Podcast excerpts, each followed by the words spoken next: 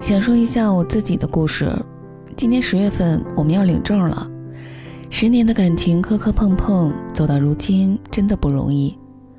看到很多人在说女生的现实，我也很想来说一说我作为一个女生的不现实。但是我觉得我的不现实也是有前提条件的。我们是初二开始在一起的，当时两小无猜，也没有想到能走到今天。十年的爱情长跑，经历了七次分手。我和别人在一起，他心灰意冷；我和别人分手后，我们重新开始，两个人渐渐熟悉对方，并打开心扉。中间还不断夹杂各种摩擦，各种吵架。大学异地恋四年，毕业找工作，一路颠簸。我们的爱情可以说是那么不平凡，也可以说是那么普通。如今我们都已经二十四岁，可以说过去人生的一大半都和对方纠缠在一起了。经历的种种，让我们懂得了珍惜。大四的时候，我们坚定了要在一起一辈子的信心，摒除了外界的所有纷纷扰扰，两颗心越靠越近，走到了现在，即将进入婚姻的坟墓。同生共死。先说一下我们两家的背景吧。我是单亲家庭的小孩，妈妈是老师，兼做一些家族小生意，收入在我们小城镇算是很不错的。我妈非常疼我，虽然说是单亲家庭，但是我从来没有在金钱上受过什么大的委屈。从小吃的穿的，妈妈都是给我最好的。走到哪儿，只要我不说，别人都以为我是独生女。我成绩一般，二本毕业。他的家庭非常美满，一家人乐呵呵的，有爸爸妈妈和一个妹妹。爸爸是打工的，妈妈开个小店，虽然赚的不多，但也足够补贴家用。他和妹妹的学习成绩都是顶尖的那种，是他妈妈的骄傲。本来他们家的生活条件算是小康，但是前年他爸查出了肺积水。这是一个需要长期治疗的病，当时住院做了手术，花了一大笔钱。他们家都是等到他爸爸出院才告诉他的。他妹妹今年考完高考，九月份上大学了，加上他妈妈的小店生意有走下坡路的趋势，他们家的经济似乎变得很不济。他是一个很聪明的人，从小到大成绩都是数一数二，高考失利，但还是考上了一本。现在在一家上市的外企工作。大四的时候，本来我们都是打算回老家的。他当时已经拿到了老家那边移动的 offer，年薪八万多，在我们这个小地方算是个很不错的工作，又稳定，家里人都很高兴。我呢，也在老家那边托关系找到了一个不错的实习单位，估计转正是没有问题的，前程和未来都在一瞬间安排好了似的。就是回老家，感觉也挺好。在拿到中国移动的 offer 之前，他被告知要回广州进行终面，也就是移动的最后一次面试，他就来广州了。他大学是在广州读的，当时其实也知道结果是十拿九稳的，因为他在终面之前就知道暑假实习的时候他的成绩是全组第一。我们都觉得移动 offer 能稳稳拿下，心里很高兴。终面之后有一个月的等答复时间，有一个同学介绍他去自己所在的那家外企做一个兼职，他是程序员，做兼职很赚钱。他觉得反正闲着也是闲着，就过去帮忙了。结果呢，就是因为这个决定，完全打乱了我们的未来规划，也令我那个安稳的未来之梦破灭了。总之，最后就是他想留下来，留在广州。而这家外企也给了很诱人的条件，年薪是十万起。当时这对一个刚毕业的学生来说，真的很有诱惑力。他找我谈话，他知道我想回老家，因为我的家人都在那边，而我又是那种非常黏妈妈、没有安全感，晚上连自己一个人在家睡觉都不敢的小孩儿。我对家庭是没有安全感的，因为自己的家庭是破碎的。我很排斥婚姻，只想一直在妈妈的保护下好好生活。加上妈妈年岁渐高，我想留在她的身边照顾她。而我爱的人，他却是那么有自己的理想和抱负。他想拥有更大的成就和更广阔的未来。他说，如果回老家，在移动里面，可能一辈子就是对着服务器修修补补，根本不能倒腾自己的东西。而他对编程是很有自己的想法和热忱的，他想用自己的代码去做出一些可以改变人们生活的东西。这些话虽然听起来很幼稚，可是他当时是很认真的跟我说的。他说：“我尊重你，只要你说你想回去，我立马回去。”我们年薪八万，在老家那边也是可以生活的很滋润的。在广州，年薪十几万，可能还是要挨苦日子。可是我不会让你吃一辈子苦。如果你愿意和我在一起，留在外面奋斗，我一定会让你不后悔。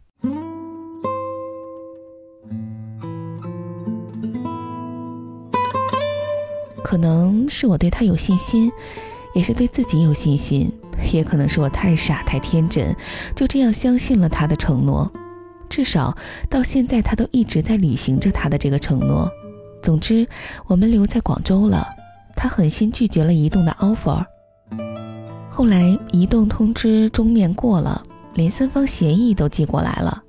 我们和他爸妈争执了很久，他爸妈一直在做我们的思想工作，我妈也一直骂我傻。但是我们还是在双方父母的口水中坚持下来了，留在了广州。但是，请注意这个但是，留在广州非但不是好日子的开始，反而是折磨之路的开端。他拒绝了移动之后，全心投入外企的工作，但是因为当时还是大四，还没有办法签正式的劳动合同，拿的还是兼职实习的钱。我呢，在广州找到了一个实习的工作。一个月他两千，我一千，日子就这样苦巴巴的开始了。一开始，我们为了离两个人工作的地方近，就随意租了一间小房子，是那种很简陋的农民工房，一房一厅的三十平米不到的小房子，在一条小小窄窄的、扭曲的，一下雨泥巴能溅得全身都是的小巷深处。我们住在四楼。一楼是一家小湘菜馆，一到晚餐时间开始炒菜，辣味立刻窜到我们阳台，天天穿的衣服上都是辣椒味儿。那个时候我们是无法待在阳台的，否则会被呛死。厕所是在阳台旁边，有一个门儿，上面还有一个大窟窿。大冬天的时候，边洗澡边打哆嗦，真的不堪回首。广州冬天下雨潮湿，那个房子除了阳台和房间各有一个窗户，其他全是封闭的，导致全部东西都反潮，各种发霉发臭。我丢掉的吃的用的东西数不过来，当时我那个心疼啊，这可都是钱呀！两个人挤在小小的房间里，房间只有一张一米五宽的床和一个两人宽的小衣柜，其他东西放不下。我们每天晚上睡觉要抱得很紧，不然一翻身被子就会掉到地上，半夜就会被冻醒。后来我们想了一个办法，拉了仅有的两张椅子卡在床旁边。因为我大学不是在广州读的，初到广州生活那段时间严重水土不服。最开始是持续的肠胃炎，痛了大半个月，我都舍不得去医院，一直自己忍着。接着我又着凉了。胃炎还没好，又得了咽喉炎，严重到话都说不清楚。后来实在疼得不行，浑身都哆嗦。我打电话给妈妈，叫她汇点钱给我看病。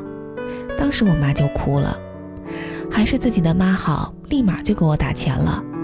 不是我男人不心疼我，是我一直自己忍着不跟他说，因为广州看病实在是太贵了。后来我咽喉痛，他一直说去看医生。我只说是上火，吃点双黄连就行了。我妈说不行，咱就回家，干嘛在外面受苦？这个男的不行，再找一个呗。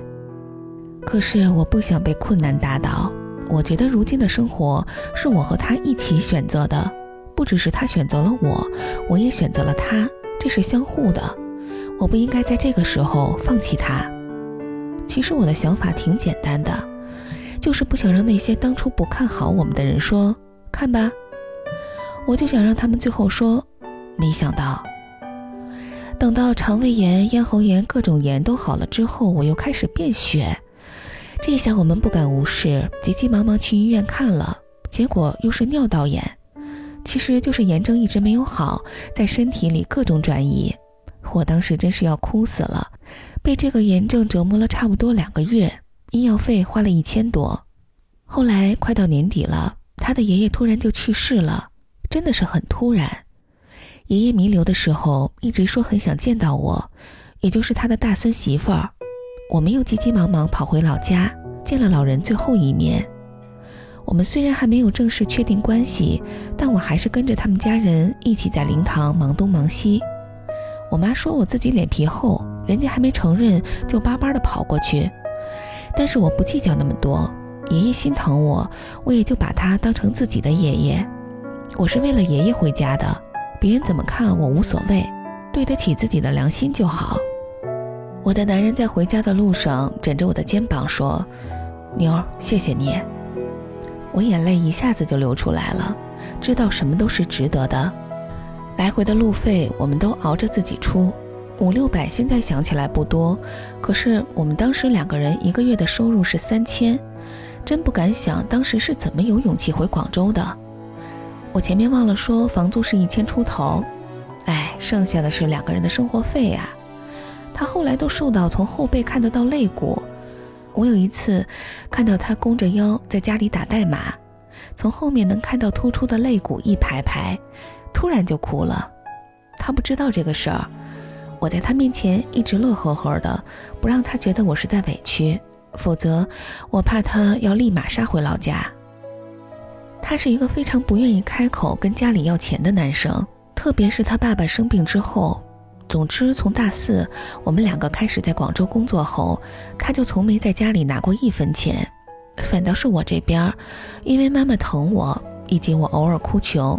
他总是会一千两千的汇一点钱给我，每回发工资，我们就说去吃一点好吃的。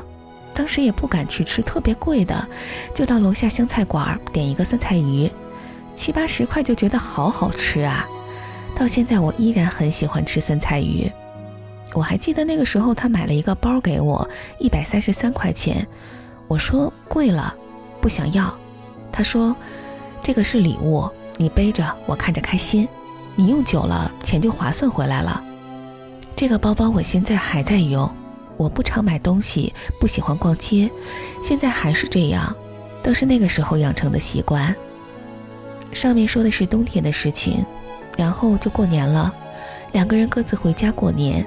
过年回来之后，他的工资涨了一个月有四千多了，我还是那么一丁点工资，我们还是住在那个小房子里面。然后我的奶奶去世了，这对我真的是一个沉重的打击。那天早上我们原本都是要去上班的，但是一接到电话，毅然就坐车回家了。我没有见到奶奶的最后一面，哭成泪人儿。她说：“我会照顾你的。”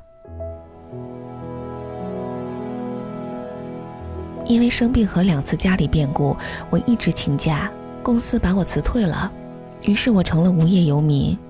那时他上班的地方换到了体育西路，每天早上要挤公交一个小时。总之，他辛辛苦苦去上班，我重新认真的找工作，生活好像开始变好了。他工资有点高了，我们开始有些小积蓄。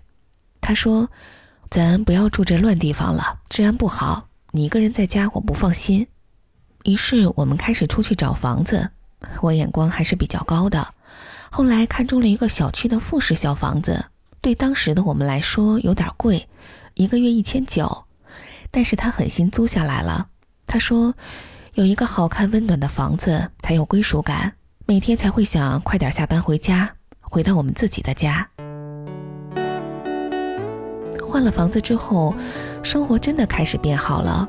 我也找到了一份合心意的杂志社工作，虽然还是实习。但是每个月也有一千五了，加上他的四千多，每个月节省节省还能剩点儿。我们买了个吸尘器，去宜家买了个桌子，他又买了一个红米手机给我。后来还养了两只猫，养猫是我梦寐以求的事儿。我从小就渴望养猫，但是因为妈妈讨厌，就一直没有养。他是一个非常刻苦、非常努力、非常上进的男生，也是一个很合格的程序员。正如他前面说的，承诺的，他想做一个厉害的程序员。不到一年，他就在所在的项目组做了一把手。在别人说他天资聪颖的时候，只有我知道，家里的床头堆满了代码编程的书，每天晚上键盘的敲击声到凌晨一两点。他通过各种方法和外国程序员大牛请教、聊天，找他们的 bug，各种测试，各种创新，天天关注技术的最新动态。一年多的时间里，他让我看到了什么叫努力，什么叫上进。我看到了，才相信了。所谓的美好的未来是真的会到来，而他的努力也影响了我，让我觉得自己不能只是满足于现状，也应该好好努力。为了不要被他落下，我自己也要变优秀。于是，我们的生活变得越来越好。我们想结婚了，所以后来我们又换了现在这个房子，是两房一厅的，也是小区房，每个月两千四。我又换了一份轻松的工作，每个月三千多。他呢，工资翻了一倍还不止，具体就保密了。反正如今我们生活的很好，真的很好。从一千出头到一千九，再到两千四，从房租的增加看得出，我们的生活真的在渐渐变好。而这个变化，其实也就是从二零一二年十月份我来广州，到现在二零一四年六月，不到两年的时间里发生的。我真的很感激上苍。但我更感激他，更感激自己，因为是我们的坚持，才让我们有了今天。我也感激我们两家的家长，因为有了家长后来的理解和支持，才有了我们如今的生活和即将到来的婚姻。或许从外人的角度来看，我便是那种不现实的女生吧，因为我没有嫌弃男朋友穷，条件不好，而是肯一直吃苦熬下去。但其实我想说，我也是很现实的。买菜我也会砍价，看到地上掉了零钱，我也会捡起来。我不是什么视金钱为粪土的文艺女青年，我不过是个普通的女人。我之所以肯陪着他走下来，是因为他给了我莫大的信心。他一直给我的呵护和关心，不是这世界上随便一个男人可以做到的。我脾气不好，很容易生气掉眼泪。他每回都是哄我，他对我没有任何隐瞒，介绍所有朋友给我认识。如今他的朋友也都是我的朋友。他工资拿多少，全部都告诉我，但是我并没有掌控。我们有统一的理财记录，彼此知道对方的底细，但是各花各的。每天我做饭，他就会洗碗。他每天不管加班到多晚，都绝对不会不回家，不会随便去应酬。应酬之前一定会打电话告诉我。告诉我跟谁在一起，几点回家。他从不会和任何女生有工作之外的私信联系。他本来不喜欢猫的，可是后来我们养猫之后，他也随着我一起爱着我们的猫。他在他家人面前说我很多很多的好话，让他全家人都很喜欢我。他每天上班出门之前，无论我是醒着还是睡着，都会亲我一下。每天晚上吃的水果一定是他洗的，他切的。在这个许多男生都还不想成家的年龄，他说好想娶我，好想结婚。我们谈天说地，他是我在这个世界上最聊得来的人。我们有共同的爱好，我们一样喜欢宅。我知道我们是世界上最合得来的人。这些都无关金钱，无关物质，是纯粹的精神，纯粹的爱情。在各种看似很艰苦的熬背后，和他生活在一起，我感觉更多的是开心。他总会逗我开心。他是乐天派，觉得天塌下来当被盖；而我呢是愁苦派，是他渐渐影响我，让我对生活、对自己、对婚姻都有了信心。他给我的承诺不多，他说自己不喜欢承诺做不到的事情。